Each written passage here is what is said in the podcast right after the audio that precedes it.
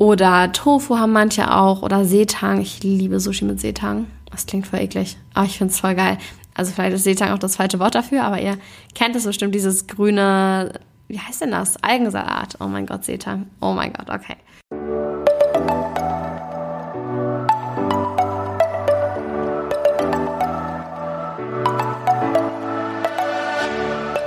Moin und herzlich willkommen zu einer neuen Folge des Eat Pussy Not Animals Podcast, der Podcast, der dir den Einstieg in die vegane Ernährung erleichtern soll. Moin, Sende meine Freunde und herzlich willkommen zu einer neuen Podcast-Folge von mir.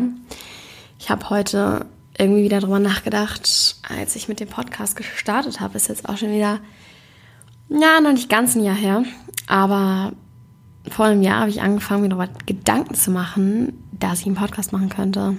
Es ist so verrückt, wie schnell die Zeit vergeht. Wie viele Folgen ich jetzt mittlerweile schon aufgenommen habe wie normal es auch geworden ist. Einfach richtig, richtig krass. Ich bin auf jeden Fall mega happy darüber, dass ich diesen Schritt gemacht habe, weil es einfach immer noch so viel Spaß bringt, hier mit meinem Mikrofon äh, zu sitzen und in dieses Mikrofon zu reden. Und zu wissen, dass sich das Menschen anhören.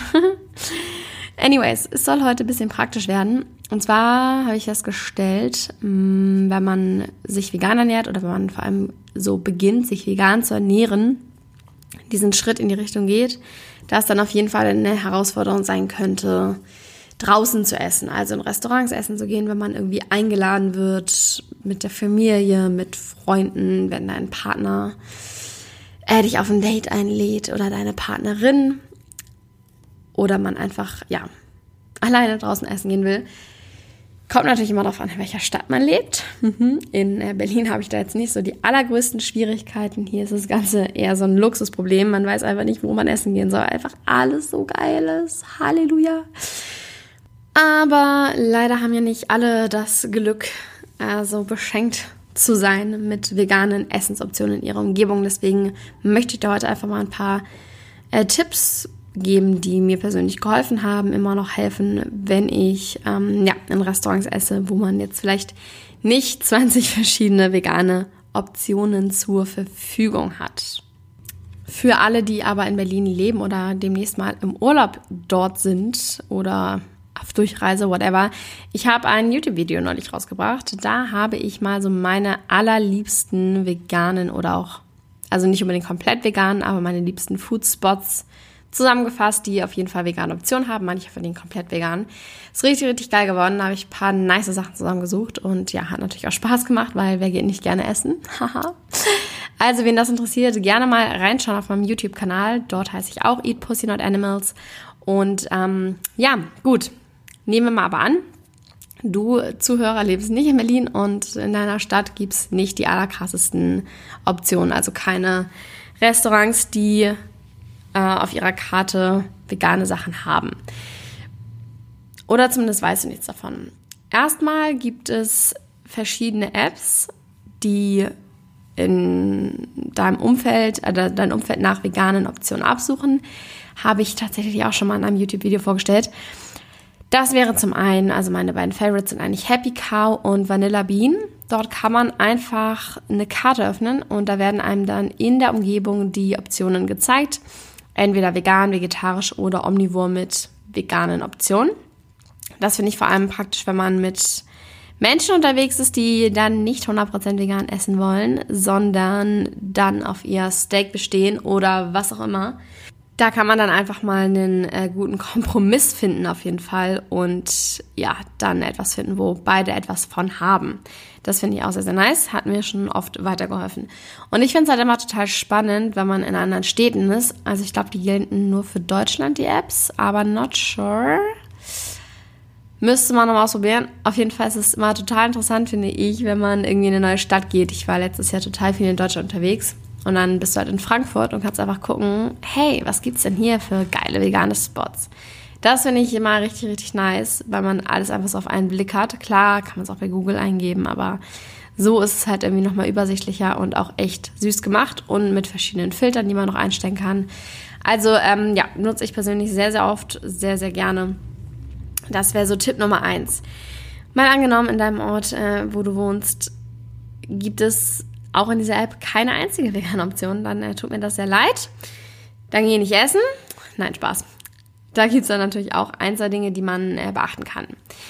Ich würde einfach sagen, schauen wir uns doch mal die verschiedenen Küchen an, die es so gibt.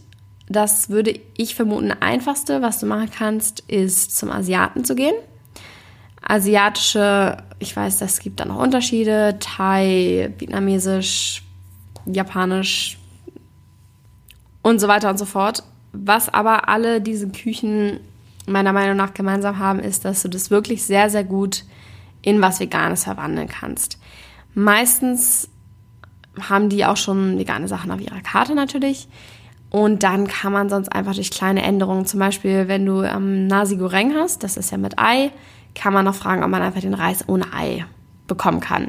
Wir haben hier unten äh, vor der Haustür quasi, also Stockwerk unter uns oder zwei Stockwerke unter uns, haben wir zum Beispiel einen Vietnamesen.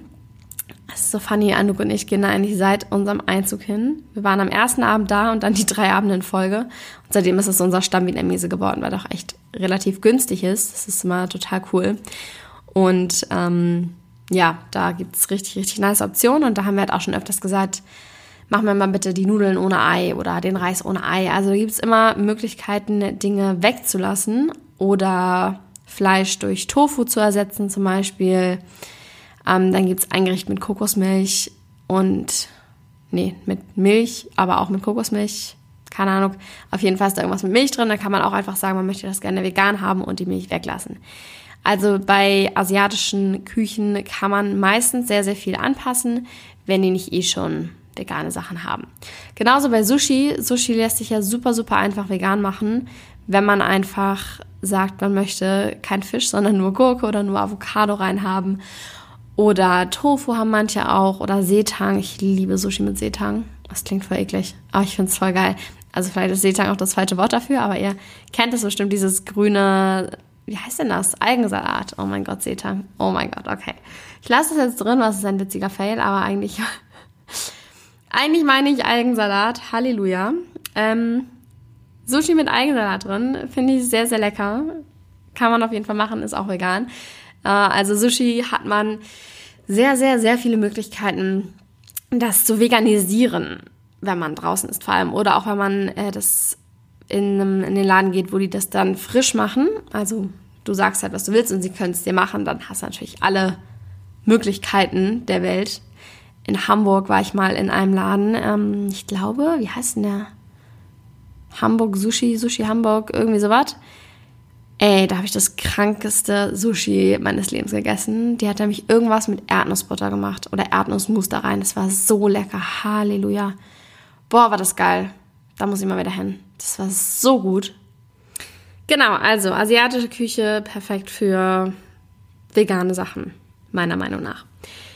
Was auch gut geht, was man gut machen kann, ist Italienisch. Da kannst du halt eigentlich immer sagen, vorausgesetzt der Teig ist vegan, kannst du immer deine Pizza einfach ohne Käse bestellen. Das ist nicht das gleiche, das weiß ich. Das ist wahrscheinlich ein bisschen langweilig, wenn man es nicht gewohnt ist. Wahrscheinlich denkt man sich im ersten Moment so, hm, ist ja gar keine richtige Pizza. Aber wenn du eine Pizzeria hast, wo der Teig wirklich geil gemacht ist und der Belag richtig lecker ist, dann geht es, finde ich, immer auch gut ohne Käse. Also mir hat es immer geschmeckt und es war keine super große Enttäuschung oder sonst was. Wenn du dann irgendwie Pilz oder gebratenes Gemüse oder so drauf hast. Also ich finde es trotzdem extrem lecker. Und was man natürlich auch mal machen kann, ist Spaghetti Arabiata oder Spaghetti Napoli. Heißt das so, oder? Mit Tomatensauce? I guess. Oder hier Spaghetti Aglio Olio. Das klingt immer so kacke, wenn ich das ausspreche.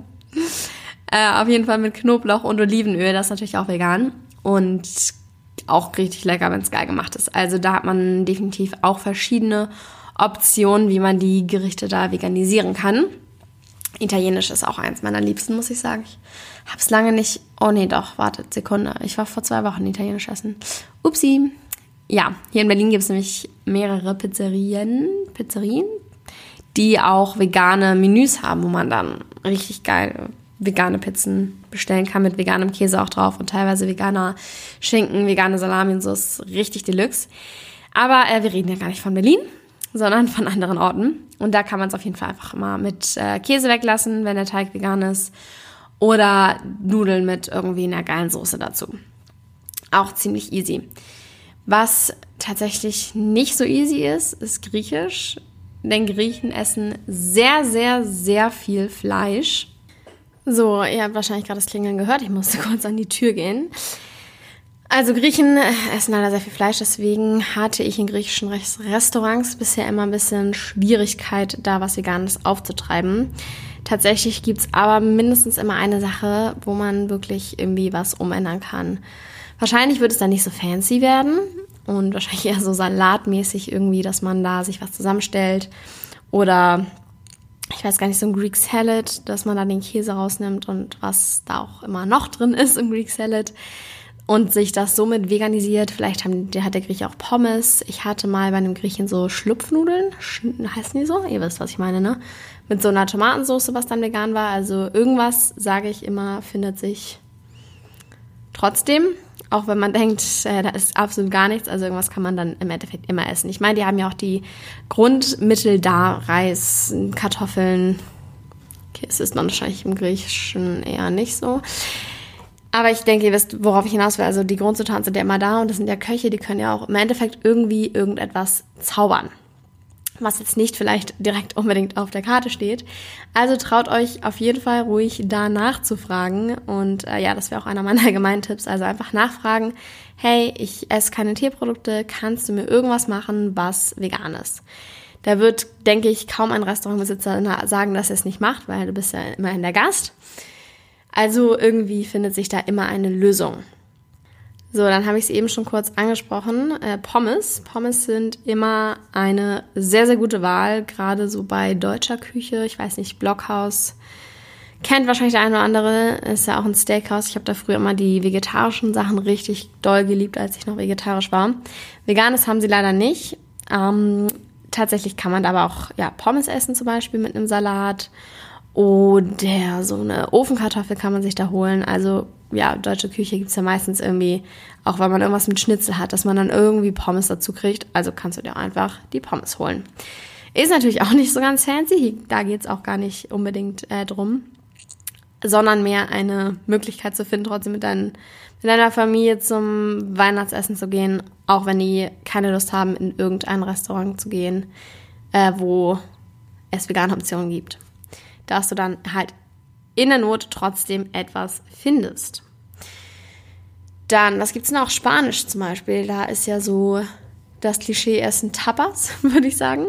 Da kannst du dir auf jeden Fall auch was zusammenstellen. Ich war irgendwann mal Tapas essen letztes Jahr. Da gab es richtig nice Sachen, irgendwie so geiles Gemüse, Antipasti, wenn man Oliven mag, richtig lecker. Kartoffeln gibt es sowieso auch immer und Brot. Also da kann man sich ganz gut was zusammenstellen. Das finde ich bei Tapas irgendwie immer ganz nice, dass man so ein bisschen, bisschen Möglichkeiten hat, irgendwie da was sich zu kreieren, was äh, Individuelles zusammenzufinden. Das ist ganz praktisch. Und da gibt es auf jeden Fall auch Möglichkeiten, wie du das Ganze vegan machen kannst. Dann, was gibt es noch? Amerikanisch, solche Burger Places im Allgemeinen haben manchmal ja einen vegetarischen Burger. Da kann man natürlich auch nachfragen, ob man den irgendwie veganisieren kann, wenn man den Käse zum Beispiel weglässt. Wenn das Patty nicht vegan ist, natürlich schwierig. Hatte ich auch schon das ein oder andere Mal. Da ja, kann man dann in der Not immer wieder auf Pommes oder Kartoffelecken, Kartoffelspalten, whatever das, zurückgreifen. Oder auch Salat zur Not. Allgemein, unabhängig von der Küche, würde ich auf jeden Fall vorher das Menü lesen. Das ist immer sehr, sehr hilfreich. Bei den meisten kann man das ja online einsehen und dann kann man sich einfach schon mal im Vorfeld ein bisschen damit beschäftigen, damit man dann später nicht vor der Karte sitzt und sich so denkt, fuck, was mache ich jetzt? Hier gibt es einfach gar nichts für mich. Also das ist auf jeden Fall immer super, super hilfreich. Vielleicht auch im Internet Rezensionen durchlesen. Vielleicht hat da irgendjemand schon mal auch äh, die gleiche Situation gehabt, war als Veganer in dem Laden und äh, kann dann ein paar Tipps geben oder hat irgendwie eine Rezension geschrieben, wie es da ist, wie man da vegan essen kann. Das auf jeden Fall auch. Kann man gut machen und ähm, ja, sonst einfach nachfragen. Die meisten sind da relativ offen und können dann irgendwie was spontan machen. Ganz zur Not immer auf Pommes zurückgreifen, gibt's eigentlich in den meisten Läden oder Kartoffeln. Eben diese ganzen Grundnahrungsmittel. Ich hoffe, ich konnte euch ein wenig weiterhelfen und euch ein bisschen die Angst davor nehmen, als Veganer draußen essen zu gehen. Natürlich muss man das auch gar nicht. Man kann ja auch einfach zu Hause kochen, wenn man das nicer findet. Aber es gibt bestimmt die eine oder andere Situation, wo man sozusagen gezwungen ist, äh, essen zu gehen. Wie zum Beispiel mit der Familie an Weihnachten. I don't know, was auch immer es für Situationen gibt. Und äh, da hoffe ich natürlich, dass meine Tipps euch ein bisschen helfen oder geholfen haben. Lasst mir gerne auch Anregungen da. Vielleicht habe ich jetzt auch irgendeine Küche nicht genannt, die voll wichtig ist und wo es auch voll geile vegane Sachen gibt. Schreibt mir gerne auf Instagram at kara-drummond- ich freue mich immer über alle Nachrichten. Lasst mir auch gerne ein Feedback da und eine Bewertung auf iTunes. Da freue ich mich auch mega, mega drüber. Ich bedanke mich fürs Zuhören, meine Lieben, und wünsche euch noch einen wunderschönen Tag, morgen, Mittag, Abend, Nacht, whatever für eine Tageszeit gerade bei euch ist. Und wir hören uns beim nächsten Mal. Macht's gut!